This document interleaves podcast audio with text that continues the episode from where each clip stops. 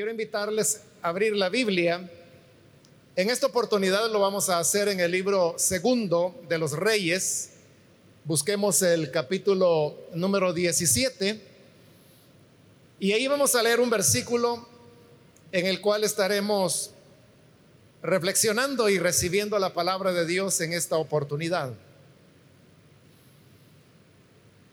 Dice la palabra de Dios en el libro segundo de los Reyes, capítulo 17, el versículo 33.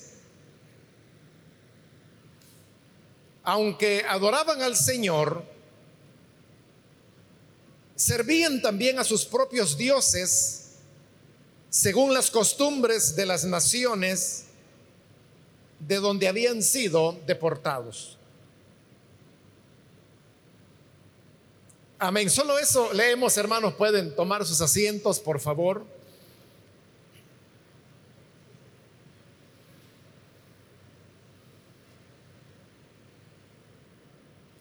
Estas palabras, hermanos, que están resumiendo la condición que el pueblo de Israel vivía, se ubica en un periodo que son ya los últimos años de la monarquía que habría de vivir y existir sobre el territorio de lo que fue el reino de Israel. Usted recordará que apenas recién inaugurado el reino, este se dividió en dos partes. La parte norte, que era la más extensa porque ahí habían 10 tribus, la cual era conocida con el nombre de Samaria y también se le conoce con el nombre de Efraín y también se usa Israel para referirse a esa parte norte después de haberse dividido el reino. Y la parte sur, que era la más pequeña, porque ahí solo habían dos tribus, es lo que continuó, o más bien lo que se llamó Judá, porque la tribu de Judá era la más grande y la predominante en esa parte sur. Ahí estaba Jerusalén, la cual pues había sido la, la capital de el reino desde que David la había fundado en lo que fueron sus primeros años en su reinado. Pero de eso habían transcurrido ya siglos y todo, toda aquella persona que por lo menos ha leído la Biblia una vez sabe que el pueblo de Israel mostró una tendencia permanente y constante a alejarse de los caminos de Dios. El problema fundamental de ellos era el tema de la idolatría. Porque aunque Dios les había muy enfáticamente dicho que ellos no deberían adoptar las costumbres de los pueblos cananeos que habían habitado la tierra antes que ellos, pues eso fue exactamente lo que hicieron. Y tomaron los dioses cananeos y comenzaron a servirles y a rendirles culto. Por esta razón vino sobre ellos una serie de calamidades, guerras, sequías, enfermedades. Y lo último que el Señor les había dicho es que si ellos persistían en su desobediencia, que entonces serían esparcidos por entre todas las naciones. Y efectivamente, como el pueblo no enmendó sus caminos, entonces sucedió que, que la deportación vino. Primero vino sobre la parte norte del reino, que es de la que se está hablando acá. Los asirios, quienes eran una nación muy poderosa en la época, aliados de los egipcios, habían atacado en diversas oportunidades al pueblo de Israel, pero en esta ocasión fue ya una invasión eh, demoledora, la, la final, porque destruyeron totalmente lo que era las ciudades, el reino en la parte norte y no solo eso, sino que se cumplió la advertencia que el Señor les había hecho. Y es que los asirios tomaron a los israelitas, los que vivían en la parte norte, y los deportaron, se los llevaron lejos y lo que había sido el reino de Samaria quedó desolado. Pero como a los reyes conquistadores realmente no les daba ninguna ventaja conquistar una tierra para que estuviera ociosa. A ellos no les servía una tierra deshabitada. Y por eso es que lo que hicieron los asirios es que trajeron desde Babilonia y varias poblaciones alrededor de ella, pueblos caldeos, personas que, que también habían sido capturadas como prisioneras de guerra y fueron traídas para que poblaran Samaria. Esa era, hermanos, una manera en que los conquistadores neutralizaban a los pueblos que conquistaban. Porque si los dejaban en su tierra, entonces las personas iban a continuar conservando su identidad, iban a continuar viviendo en una tierra que era de ellos, en la cual habían habitado, en la que habían hecho sus vidas, donde habían desarrollado toda su cultura. Y eso obviamente iba a desarrollar en ellos sentimientos patrióticos o nacionalistas. Entonces lo que hacían los conquistadores es que tomaban a las poblaciones y se las llevaban lejos, pero cuando le estoy hablando de lejos, le estoy hablando de miles de kilómetros. Y de la misma manera, con los que habían conquistado por allá lejos, traían a los cautivos y poblaban, como fue en este caso, las tribus del norte, es decir, lo que había sido Samaria. Allí en Samaria, hermanos, habían quedado todavía algunos israelitas, porque este movimiento de poblaciones del que estoy hablando, no podían hacerlo, o sea, sí podían hacerlo los conquistadores de manera íntegra, pero hubiera demandado mucho esfuerzo. Y realmente lo que a ellos más les importaba era deportar a los que eran, obviamente, la familia real, que eran los primeros, los que eran parte de la nobleza, las familias aristócratas, los terratenientes, en otras palabras, aquellos que socialmente tenían cierto poder o cierta influencia, estos eran los que eran llevados cautivos.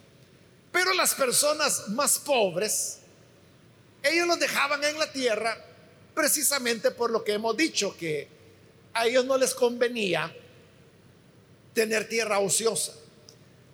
Pero la mayor parte de la población había sido llevada.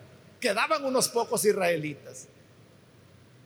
Pero como he dicho, los asirios traen a caldeos y estos comienzan a habitar la tierra de Samaria. Y comienzan a mezclarse con los israelitas sobrevivientes. Allí es donde las tribus del norte comienzan, por ejemplo, los jóvenes a casarse con hijas o muchachas más bien que eran cananeas, no cananeas, sino que caldeas que eran los que habían traído los asirios. Y de igual manera los muchachos caldeos se casaban algunas veces con muchachas israelitas. Ellos se fueron mezclando. Esta mezcla es la que fue produciendo lo que ya en el Nuevo Testamento nosotros conocemos como los samaritanos. Es decir, este fue el origen de los pueblos samaritanos y ahí usted puede entender ¿Por qué los judíos, que eran los del sur, los odiaban tanto? Se recuerda ya en Juan capítulo 4, cuando Jesús se encuentra junto al pozo a la mujer samaritana y se pone a platicar con ella. La mujer de inmediato le reclama y le dice, mira, ¿cómo es eso? De que tú, siendo judío, me hablas a mí soy una mujer samaritana. Y el Evangelio de Juan pone ahí una nota aclaratoria y dice, porque judíos y samaritanos no se llevaban. ¿Y por qué no se llevaban? Por este origen del cual se está hablando aquí en este capítulo 17 del libro segundo de Reyes. Y es que ellos comenzaron a mezclarse con pueblos caldeos y viendo las cosas, hermanos, tal y como eran, en realidad, la población del norte llegó a ser predominantemente pagana. Pero como persistió de alguna manera la influencia del Dios de Israel, los samaritanos, aquí faltan siglos todavía para que Jesús venga, pero durante esos siglos, los samaritanos fueron adquiriendo una identidad propia, que es la que entra en conflicto con los judíos y a eso obedece el por qué la mujer le responde de esa manera a Jesús, como le he dicho allá en el Evangelio de Juan. Entonces, en este anhelo de repoblar Samaria, muchos caldeos que eran paganos habían llegado a vivir en la tierra que había sido del pueblo de Israel.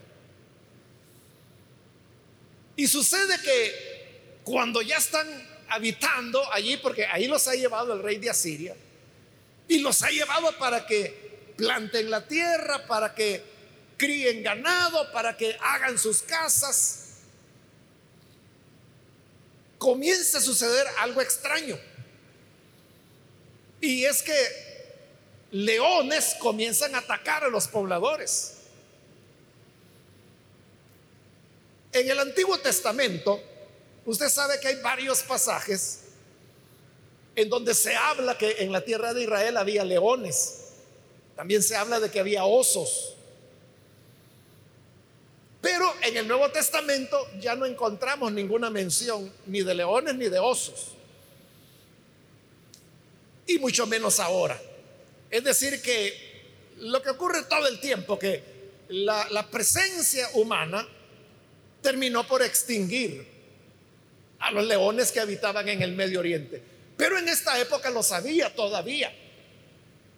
Entonces, lo curioso era eso, que los leones venían y atacaban a los pobladores y se volvían a ir. Pero estos ataques se repitieron una y otra y otra y otra vez y otra vez y entonces ellos estaban sorprendidos y decían, bueno, qué animalero el que hay acá. Y siempre ha sido así esta tierra que los leones han estado atacando a las personas. Y como le digo, los pocos pobladores israelitas que todavía habían ahí, pues no. No, nunca habíamos tenido problemas. Habían leones, pero que se diera un ataque era algo que sucedía una vez cada 10 años. Pero esto que está ocurriendo ahora, no. Y el problema llegó a hacerse tan marcado que incluso le enviaron un reporte oficial al rey hasta allá a Siria, donde le decían, mira, las personas que tú enviaste para poblar Samaria están siendo atacados por los leones y los están matando. Entonces cuando el rey recibió la noticia, él dijo, ya sé lo que pasa acá. Lo que ocurre es que como yo mandé caldeos, ellos no conocen al Dios de esa tierra. Y como no lo conocen, ese Dios les está enviando leones para que los ataquen. Realmente el rey de Asiria, él también era pagano pero tenía razonamiento y entonces él entendió que esto no era una cosa normal o que siempre hubiera sido así, sino que ahí había algo, algo sobrenatural que se estaba moviendo, algo que estaba ocurriendo ahí. Y en verdad, tal como él lo dijo, así era. El problema era que Dios estaba enojado porque los caldeos estaban adorando a sus propios dioses. Pero entonces el rey de Asiria dijo, ya sé qué vamos a hacer.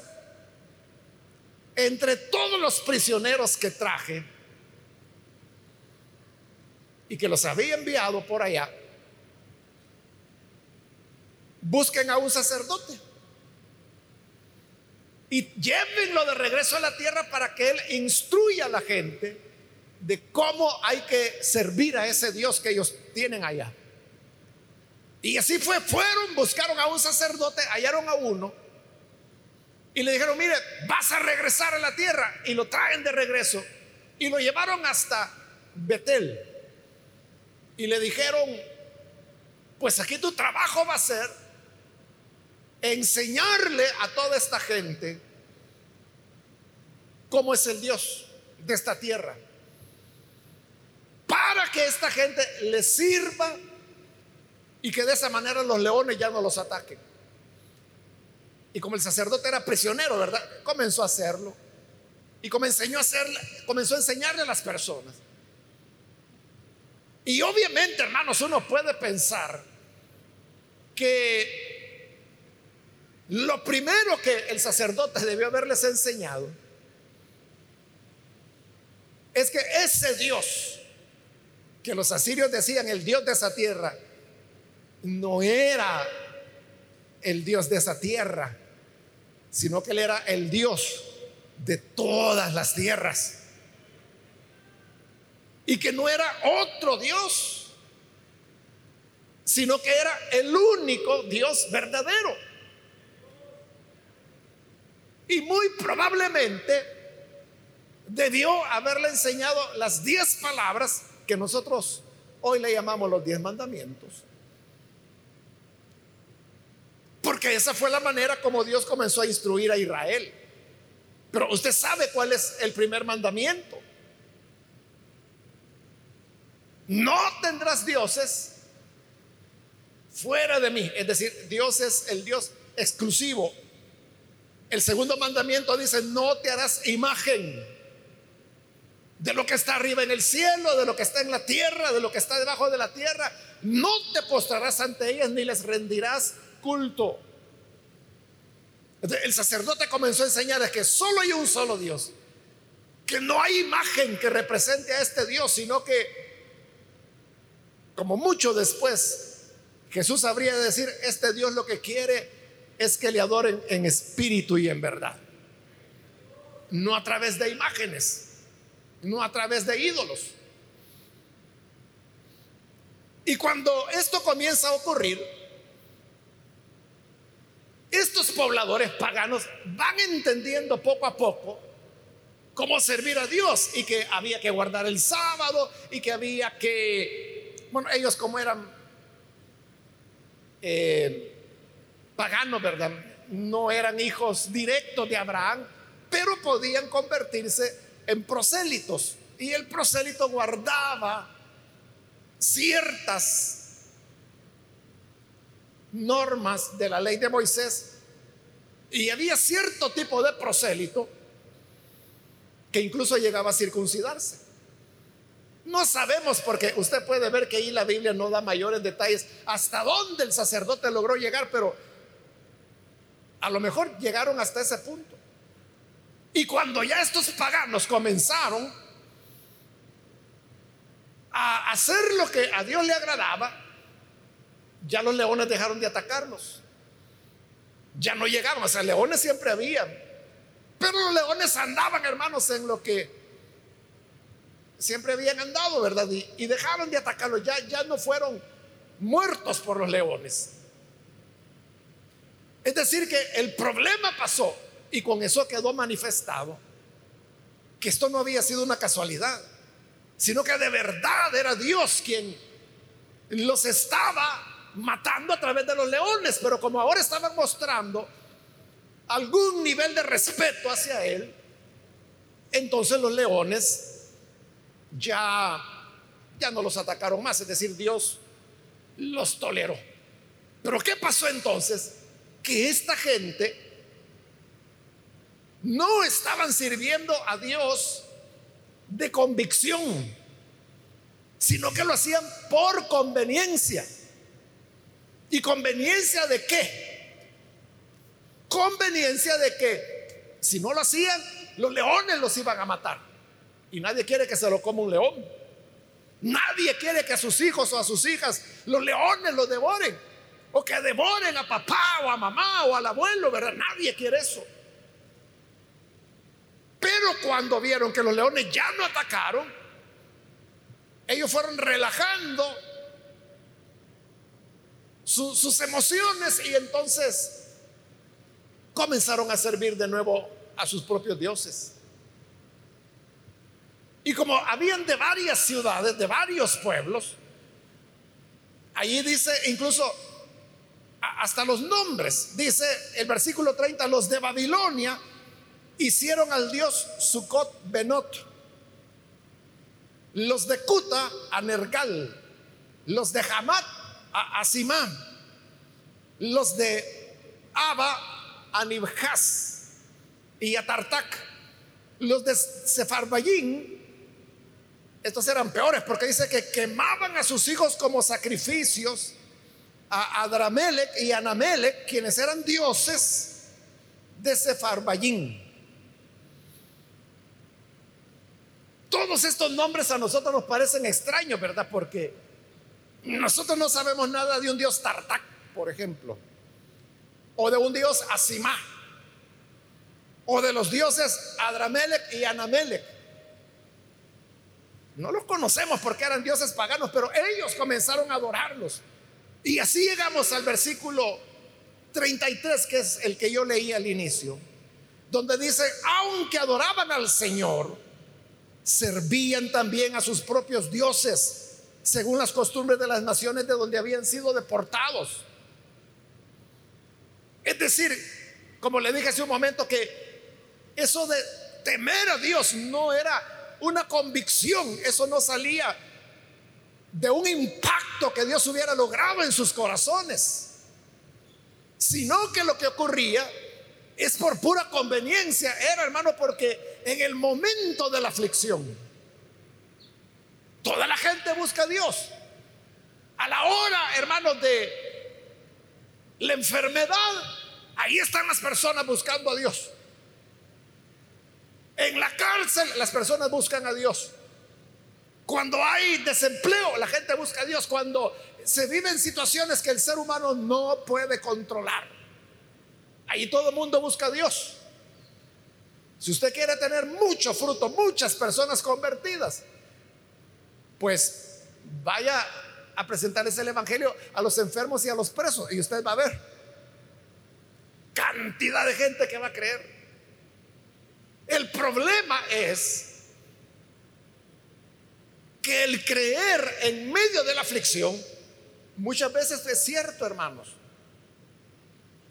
Muchas veces es cierto que hay personas que a través de la, de la, aflicción y los problemas llegan a Jesús y llegan honestamente de corazón. Y yo estoy seguro que aquí hay muchísimos hermanos y hermanas que llegaron a Jesús en medio de una aflicción tremenda, que si no hubiera sido por esa aflicción, nunca hubieran buscado al Señor. Pero, así como hay los casos positivos, también hay casos negativos de personas que lo hicieron por el momento de la aflicción. Y cuando pasó la angustia, cuando pasó el peligro, cuando pasó la enfermedad, cuando salieron de prisión, igual, vuelven a la vida de siempre, se olvidan de Dios y no lo van a buscar otra vez hasta la próxima aflicción que tengan. Hay algunos que siguen guardando la forma, porque siguen viniendo a la iglesia, pero es igual que estos paganos, caldeos, que servían a Dios, pero al mismo tiempo servían a sus ídolos. hay personas que en agradecimiento siguen viniendo a la iglesia. El domingo están acá, hermanos, por un ratito, ¿verdad? Hoy no podemos decir ni dos horas porque pues estamos siguiendo las recomendaciones médicas y nos han dicho máximo una hora. Entonces venimos una hora acá, pero ¿y el resto del día qué hace? Pues algunos quizás se van a hacer lo incorrecto o van a hacer cosas que no le agradan a Dios. Entonces uno diría, bueno, si estas personas al fin y al cabo siguen viviendo como quieren vivir, entonces ¿para qué vienen a la iglesia? Es como estos hermanos, que servían al Señor, pero lo servían porque hay que servirlo, porque si no, ahí andan los leones. Si los leones se hubieran extinguido en esa época, y probablemente ellos comenzaron a extinguirlo, se hubieran olvidado muy pronto de Dios. Era una mezcla, era una vida doble. Allí es donde nosotros, hermanos, debemos preguntarnos cuál es nuestra experiencia con el Señor. Si nuestra experiencia con el Señor es así como ellos, ¿verdad? Que tienen un pie en un lado y el otro pie del otro. Y por un rato actúan de una manera, al rato servían al Señor, al rato era a Tartac, al rato estaban ofreciendo ofrendas para el Señor y al rato estaban, como lo hemos leído, ofreciendo a sus hijos para los dioses de, Sefarbayín. Así no se puede agradar a Dios. Pero ¿qué será de nuestra vida? ¿Realmente nuestros corazones han sido transformados? ¿Realmente servimos al Señor por convicción o lo hacemos por conveniencia? Cuando lleguen los momentos de las dificultades o cuando llegue el momento en que las personas se ven expuestas por causa de la fe, hay algunos que perseveran, siguen adelante y otros que no. Esos que no son los que estaban solo por conveniencia. Quizás porque aquí venía la muchacha que le gustaba y entonces fingió que era creyente y que venía, pero no venía por el Señor ni por oír la palabra. No venía para que el Señor hablara a su corazón. Venían para que ella lo viera y que la pobre muchacha creyera que de verdad era creyente y que era un gran temeroso de Dios. Pero estas personas no están dispuestas a enfrentar las consecuencias de ser un seguidor de Jesús, pero de verdad. Es lo que pasó con los discípulos. Pedro le dijo, Señor, nunca te negaré, aunque tenga que morir. Y dice que los demás discípulos dijeron lo mismo. Pero usted sabe, en el momento cuando el Señor fue capturado, todos, todos, hasta Pedro, que había sido el que más había dicho que no, lo hizo. Lo abandonaron al Señor. Y dicen los evangelios, allí se cumplió la escritura. Heriré al pastor y las ovejas serán dispersadas. Eso fue lo que ocurrió. Porque no había una auténtica convicción.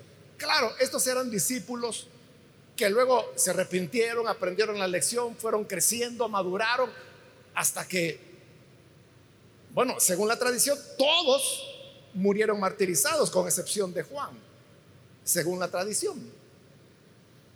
Pero si fuera cierto, eso significa que ellos aprendieron la lección y desarrollaron la convicción que se necesitaba para poder ser un verdadero seguidor del Señor. Entonces, por eso yo le pregunto, eh, ¿qué tipo de, experiencia la que usted tiene. Es solo porque lo traía la mamá, lo traía el abuelito. A veces hay jóvenes que llegan a platicar conmigo y siempre a mí me gusta preguntarles desde cuando están en la iglesia. Bueno, y casi la mayoría de quienes llegan me dicen, no, si yo aquí nací en la iglesia. Pero hay una experiencia no siempre, ¿verdad? Pero casi siempre. Y es de que estos niños o niñas llegaron a la iglesia y estuvieron en la iglesia hasta como los 13, 14 años y luego se apartaron. Algunos siguieron viniendo todo el tiempo, pero venían para andar caminando, para ir, voy al baño y salen al baño y ya no vuelven hasta que el culto terminó. Otros definitivamente se fueron totalmente de la iglesia. Y allá por los 17, 18 años, vuelven pero cuando vuelven, ya es con una verdadera experiencia de parte del Señor. Y siguen en la iglesia y están aquí en la iglesia. A eso me refiero cuando pregunto, ¿cuál es nuestra experiencia? O sea, ¿qué nos mueve acá? ¿Es la costumbre? Es que mi papá me traía, mi mamá me traía, la abuelita me traía, el abuelito desde chiquitito me traía. ¿O es que nosotros hemos desarrollado una experiencia personal, como tanto lo decimos, ¿verdad? Que impactó nuestra vida y nos cambió y que le servimos no por una conveniencia inmediata como era el caso de ellos, de miedo a los leones, sino que le servían al Señor por amor a Él, aunque los leones se los comieran. Es lo que dijo Daniel, ¿verdad? Cuando lo arrojaron al pozo de los leones. Le dijo al rey, mira, no tengas temor. Porque si mi Dios me quiere librar, que me libre. Y lo arrojaron al foso de los leones. Y al día siguiente el rey salió corriendo. Y dijo, Daniel, Daniel, ¿pudo tu Dios salvarte? Y él le dijo, rey, el Señor envió su ángel, me guardó y aquí estoy. Es decir, Daniel estuvo dispuesto. Lo contrario, ¿verdad? enfrentó a los leones, no a uno, sino que a los que estaban ahí en el foso. Los enfrentó, pero no negó al Señor. No negó al Señor. En cambio estos, por miedo a los leones, hicieron el, mate, como decimos, el gesto de que estaban creyendo al Señor, pero no era cierto. Después servían al Señor, guardaban el sábado, pero tenían los ídolos en sus casas. Y hacían sacrificios a los ídolos. Y como leímos, algunos hasta a sus hijos sacrificaban en ofrenda a sus dioses paganos, cosa que a Dios abominaba.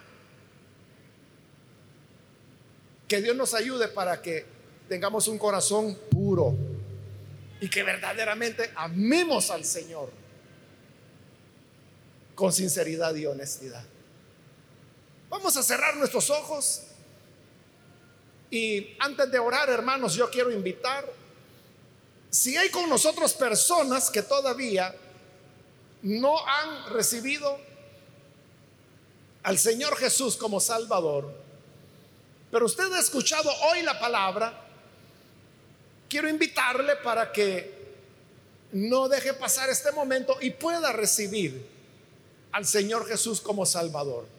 Si hay algún amigo o amiga que hoy necesita creer en el Hijo de Dios, por favor, donde está, póngase en pie para que podamos orar por usted.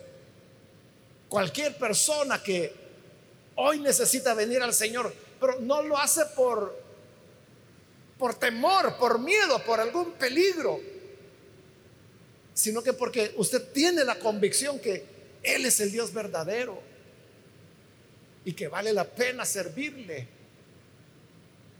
por lo que Él es y no por lo que Él da.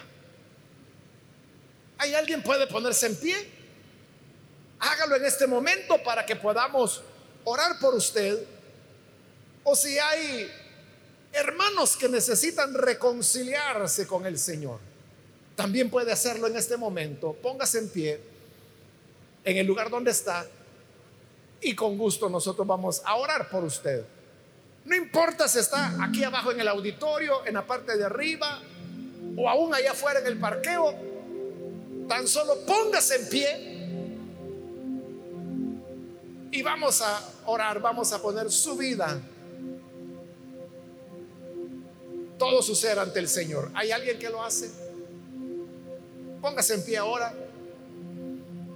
Solo le voy a pedir que lo haga ahora mismo porque voy a terminar el llamado y vamos a orar. Pero si hay alguien que necesita hacerlo, póngase en pie en este momento.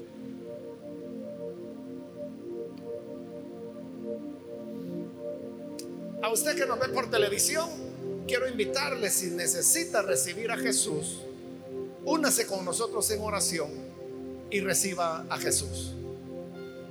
Señor, gracias te damos por tu palabra, porque tú eres grande en misericordia.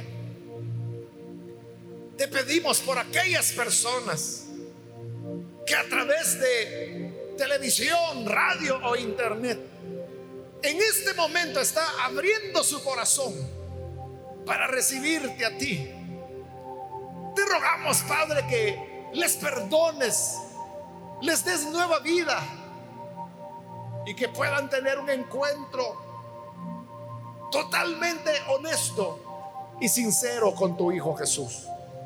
Y ayúdanos a todos para que podamos siempre caminar haciendo tu voluntad, agradándote en todo lo que tu palabra nos indica.